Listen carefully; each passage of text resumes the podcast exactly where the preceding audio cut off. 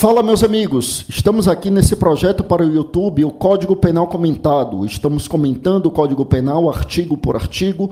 Meu nome é Fábio Roque e se você não conhece aqui o nosso canal, então aconselho que dê uma olhada porque nós temos muito conteúdo aqui. Além desse projeto do Código Penal Comentado, temos o projeto do, da Lei Anticrime Comentada, temos o, o projeto que está se iniciando também da Lei de Abuso de Autoridade Comentada e em breve nós iniciaremos também o projeto do CPP Comentado, mas só depois que esse projeto do Código Penal comentado já estiver bem adiantado, depois que a gente já tiver vários vídeos, comentado vários artigos, aí a gente vai comentar também uh, o CPP, tá bom?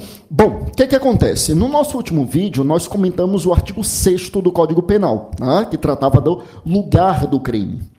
E agora a gente vai tratar do artigo 7 que nos traz a regra da extraterritorialidade da lei penal. Esse artigo 7 ele vai dialogar com o artigo 5 que é o artigo que a gente gravou no nosso penúltimo vídeo. Então eu quero que você relembre comigo muito rapidamente a regra do artigo 5 do Código Penal. O artigo 5 nos traz o princípio da territorialidade, de acordo com o qual aplica-se a lei penal brasileira aos crimes ocorridos no território brasileiro. É? E aí, abrangendo tanto o território propriamente dito, a parte territorial, a parte de terra, também abrangendo o mar territorial e o espaço aéreo nacional. E a gente viu que, por força do parágrafo 1 desse artigo 5, considera-se extensão do território brasileiro para efeitos penais, embarcações e aeronaves públicas brasileiras ou a serviço do governo brasileiro, onde quer que se encontrem, e as embarcações e aeronaves privadas ou mercantes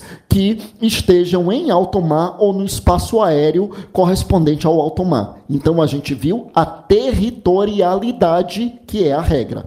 Agora a gente vai falar da extraterritorialidade. Ora, se territorialidade é aplica-se a lei penal brasileira aos crimes ocorridos no Brasil, extraterritorialidade é aplica-se a lei penal brasileira aos crimes ocorridos fora do Brasil.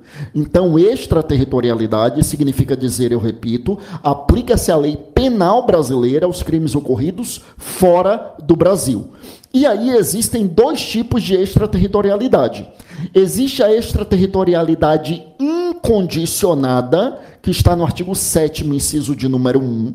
São situações nas quais o Brasil vai pretender aplicar a sua lei brasileira independentemente de qualquer outra condição, ou seja, independentemente de o sujeito ter entrado no Brasil, independentemente de o fato também ser crime no outro país, independentemente do sujeito ter sido condenado no outro país, de ter sido absolvido no outro país, de ser declarada extinta a punibilidade dele em outro país, nada disso vai importar na extraterritorialidade incondicionada, tá?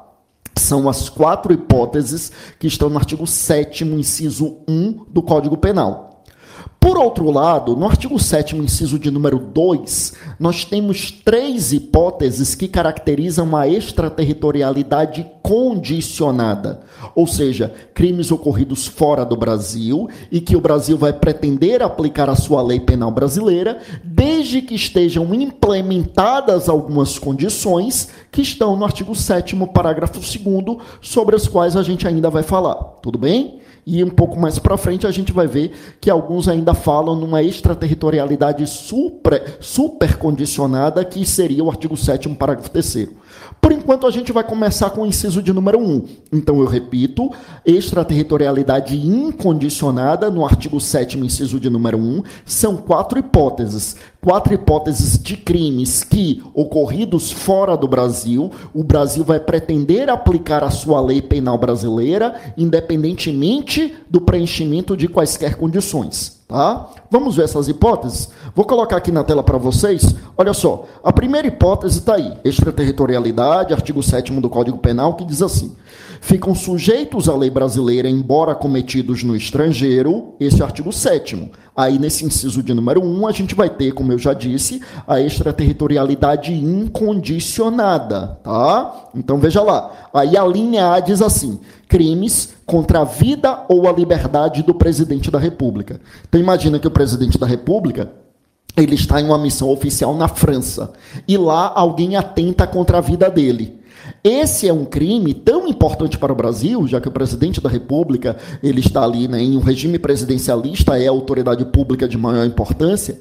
Então, se alguém atenta contra a vida do presidente da República fora do Brasil, para o Brasil é um, é, é um crime tão importante que o Brasil vai pretender aplicar a sua lei penal brasileira, independentemente do querer do outro país. Tá? Aí sempre vem a pergunta, tá, mas se o presidente do Brasil está na França e atentam contra a vida do presidente do Brasil lá na França, e quem fez isso é um francês. E, e esse francês está lá e, o, e a França não vai extraditá-lo. É verdade. É por isso que eu sempre digo que o Brasil vai pretender aplicar a sua lei penal brasileira. Se efetivamente vai conseguir aplicar, é outra conversa. Essa história, por exemplo, o sujeito é francês, a França não vai extraditá-lo. O Brasil vai fazer o quê? Não tem alternativa. Porque ou o Brasil declara guerra à França, ou então o Brasil vai ter que se contentar com que o sujeito seja julgado lá na França. Só que aí a gente já não está na discussão do direito penal. Aí já é discussão da diplomacia, do direito internacional público. É por isso que é sempre importante entendermos que quando a gente fala em extraterritorialidade da lei penal brasileira, estamos falando em situações nas quais o Brasil vai pretender aplicar sua lei penal não significa necessariamente que o Brasil vai conseguir aplicar, tá bom? Então vamos lá. Então, primeira hipótese a gente já viu, crime contra a vida ou a liberdade do presidente da República. Meus amigos, em relação aos crimes contra a vida do presidente da República, só dois que são cabíveis, né? Artigo 121, que é o crime de homicídio, e o artigo 122, que é o induzimento, instigação, auxílio ao suicídio ou à automutilação. Porque o artigo 123 é infanticídio, obviamente não pode ser praticado contra o presidente, porque infanticídio é a mãe que mata o próprio filho durante ou logo após o parto sob a influência do estado puerperal. E o artigo 124 até o artigo 128 trata de questões relacionadas ao aborto. Obviamente o presidente não pode ser vítima do crime de aborto. Então quando a gente fala em crime contra a vida do presidente, só são dois: ou o homicídio ou o induzimento, instigação, auxílio ao suicídio ou automutilação. E quando a gente fala em crime contra contra a vida do presidente da República, esses crimes estão no Código Penal entre os artigos 146 e 149A. Artigo 146 é o crime de constrangimento ilegal, o 147 é o crime de ameaça, o 148 é o crime de sequestro e cárcere privado, o 149 é redução à condição análoga de escravo. E o 149A é o crime de tráfico de pessoas. Aí o presidente poderia, em tese, ser vítima de qualquer desses crimes. E qualquer desses crimes extraterritorialidade da lei penal brasileira. Veja, por exemplo, que se o presidente é vítima de um crime contra a honra, alguém xingou o presidente fora do Brasil, ou um crime contra o patrimônio, ele é roubado, furtado, isso, nada disso seria extraterritorialidade incondicionada. A gente vai ver um pouco mais à frente, ainda nesse vídeo, que seria hipótese de extraterritorialidade condicionada, tá? Volta comigo aqui para a tela, olha só. No inciso de número 2, meus amigos, nós teremos aqui, veja só, Uh, o crime contra o patrimônio ou a fé pública da União, do Distrito Federal, de Estado, de território, de município, de empresa pública, sociedade de economia mista, autarquia ou fundação instituída pelo poder público. Veja que aí entrou a administração direta e todos os entes da administração indireta de todas as esferas, esfera federal, estadual, distrital, municipal, até os territórios que atualmente não existem entraram aí. Então imagine você, por exemplo, que alguém comete um crime crime de roubo a uma agência do Banco do Brasil em Buenos Aires. Veja, ali é o patrimônio de uma sociedade de economia mista brasileira. Então, e é um crime contra o patrimônio. Então, esse crime contra o patrimônio também é um crime de em, em que cabe aqui a extraterritorialidade incondicionada. Ou seja, o Brasil vai pretender aplicar a sua lei brasileira independente do implemento de qualquer condição. Um outro exemplo seria o crime de moeda falsa, que é um crime contra a fé pública. A moeda falsa, imagine que, uh, sei lá, na Colômbia alguém falsificou cédulas de real. É um crime contra a fé pública da União e o Brasil iria pretender também aplicar a sua lei brasileira, mas uma hipótese de extraterritorialidade incondicionada. Então veja que aqui se fala em crime contra o patrimônio e crime contra a fé pública. Crime contra o patrimônio a gente sabe, furto, roubo, extorsão, extorsão mediante sequestro, receptação, estelionato, apropriação indébita, entre outros, né? E os crimes contra a fé pública são os crimes de falso. Então, moeda falsa, falsificação de documento público, falsificação de documento particular, falsidade ideológica, uso de documento falso e por aí afora, tá? Então, Vamos avançar aqui em relação a isso. A terceira hipótese de extraterritorialidade incondicionada, veja aqui comigo, é o crime contra a administração pública por quem está a seu serviço. E aqui, meus amigos, nós temos aquela situação, vamos imaginar, um funcionário da embaixada brasileira em, no Chile, né, lá em Santiago. Então, esse é um, é um funcionário público que está a serviço da administração pública brasileira. Imagina que ele está lá praticando corrupção passiva, cobrando dinheiro dinheiro para prestar algum atendimento.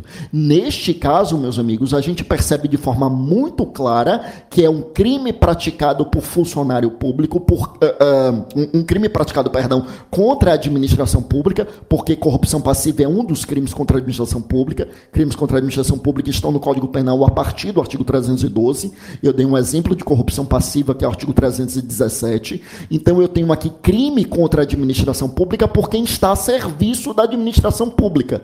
Nesse caso, eu teria um crime também, caso de extraterritorialidade incondicionada.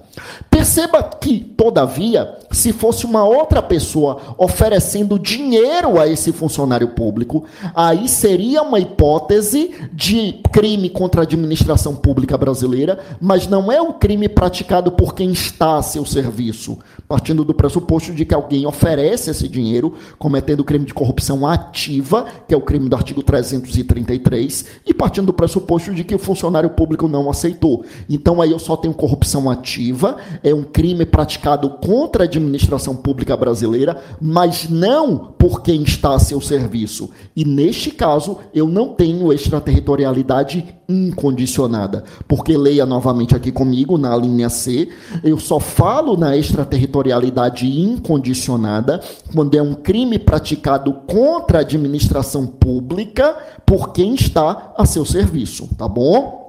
Bom, e na linha D, nós temos o crime de genocídio quando o agente for brasileiro ou domiciliado no Brasil. Lembrando que todas essas hipóteses sobre as quais nós estamos falando são hipóteses, meus amigos, de crimes, são hipóteses de crimes ocorridos no exterior, senão não teria sentido falar na extraterritorialidade da lei penal brasileira. Então imagine um brasileiro que, sei lá, estava uh, em outro país praticando genocídio. Né? Quem teve a oportunidade de ver o filme, quem não teve, eu aconselho, o filme Hotel Ruanda, que trata de fatos que ocorreram lá, ou como diz a indústria cinematográfica, né? baseado em fatos reais. Né? Bom, são fatos, né? São fatos. É porque eles criam os fatos fictícios. Então, lá em Ruanda, em 1994, ocorreu um genocídio. Duas, duas etnias brigando, os Tutsis e os Hutus, e uns uh, genocidaram os outros. E aí, nesse caso, eu tenho um crime de genocídio. Vamos imaginar que na época havia um brasileiro lá, é, é, imaginando que ele é brasileiro, mas é membro também de uma das etnias e estava ajudando a genocidar o outro. Esse crime de genocídio praticado por brasileiro é um crime praticado por brasileiro de genocídio fora do Brasil, mas é um caso tão grave que o Brasil vai pretender sim aplicar sua lei penal brasileira. É o crime praticado uh, e que des, uh, desencadeia aqui a extraterritorialidade incondicionada da lei penal brasileira. Lembrando que genocídio no Brasil é a lei 2889 de 1956. O que, que é genocídio? De acordo com essa lei, genocídio é o ato, é a conduta de destruir no todo ou em parte um grupo étnico, nacional, racial, religioso. Uh, uh, ou, ou, relacionado à procedência, né? É ético, não é isso mesmo, é ético, étnico, nacional, racial ou religioso. São quatro grupos, é, realmente. Então, é destruir no todo ou em parte um grupo étnico, nacional, racial ou religioso. Então, isso é genocídio. Se o genocídio for praticado por um brasileiro, né? Um genocídio fora do Brasil. Porque se fosse dentro do Brasil, meus amigos, era o artigo 5 era o princípio da territorialidade. Dentro do Brasil, eu aplico a lei penal brasileira. Aqui a gente está falando de crimes fora do Brasil. Então, se eu tenho um genocídio genocídio fora do Brasil, praticado por um brasileiro, ou quem não é brasileiro, mas é domiciliado no Brasil, é hipótese de extraterritorialidade incondicionada, ou seja, nós vamos aplicar a lei penal brasileira, ou, ou pelo menos o Brasil vai pretender aplicar a sua lei penal brasileira, independentemente de qualquer condição. Tá, agora veja. Uh, isso que a gente falou aqui, essas hipóteses de extraterritorialidade incondicionada, meus amigos, existem alguns princípios orientando essa matéria. Aqui houve a adoção de algum, alguns princípios. Por exemplo, aqui, quando a gente fala na extraterritorialidade uh, por conta do crime praticado contra a vida ou a liberdade do presidente da República, aqui nós adotamos o chamado princípio de proteção também chamado de princípio real ou ainda princípio da defesa. O que é que nos diz esse princípio? Esse princípio vai nos dizer que aplica-se a lei penal brasileira aos crimes praticados no exterior quando o bem jurídico violado for brasileiro. Ou seja, aqui o que importa não é tanto a pessoa do presidente, mas sim a função pública por ele exercida. É o bem jurídico aqui relacionado à atividade pública que ele exerce. Então, por isso, aqui a gente adotou um princípio de proteção, princípio de defesa, princípio de defesa ou de proteção dos bens jurídicos nacionais. Então, a gente aplica a lei penal brasileira porque houve uma violação a bem jurídico brasileiro. E veja que a mesma coisa acontece nas alíneas B e C. Veja na linha B, aqui é o crime contra o patrimônio, a fé pública da administração direta ou indireta brasileira. Isso aqui é princípio real também. O objetivo é proteger bens jurídicos brasileiros, tá? Na linha C, meus amigos, a mesma coisa. Veja, um crime contra a administração pública, essa administração pública aí é brasileira e crime praticado por quem está a seu serviço. Pouco importa se esse alguém que está ao seu serviço é um brasileiro ou é um estrangeiro que, por exemplo, foi contratado pela embaixada do Brasil em outro país. Então aqui é princípio real, princípio de defesa, princípio cujo objetivo é a proteção do bem jurídico brasileiro. Agora, no, na linha D, aí nós temos aqui, de acordo com a doutrina majoritária, dois princípios. Nós temos aqui, meus amigos, o princípio da nacionalidade ativa, nacionalidade ativa, também chamado de personalidade ativa, que é o princípio que nos diz que nós vamos aplicar a lei penal brasileira porque o sujeito ativo do crime é um brasileiro. Então, nacionalidade ativa ou personalidade ativa. A gente aplica a lei penal brasileira porque o sujeito ativo do crime é um brasileiro. E por outro lado, nós temos também aqui o princípio do domicílio, que é esse que diz exatamente que a gente vai aplicar a lei penal brasileira porque o sujeito ativo é domiciliado no Brasil. Então aqui são dois princípios: nacionalidade ativa, também chamada de personalidade ativa, e princípio do domicílio. Domicílio, tá?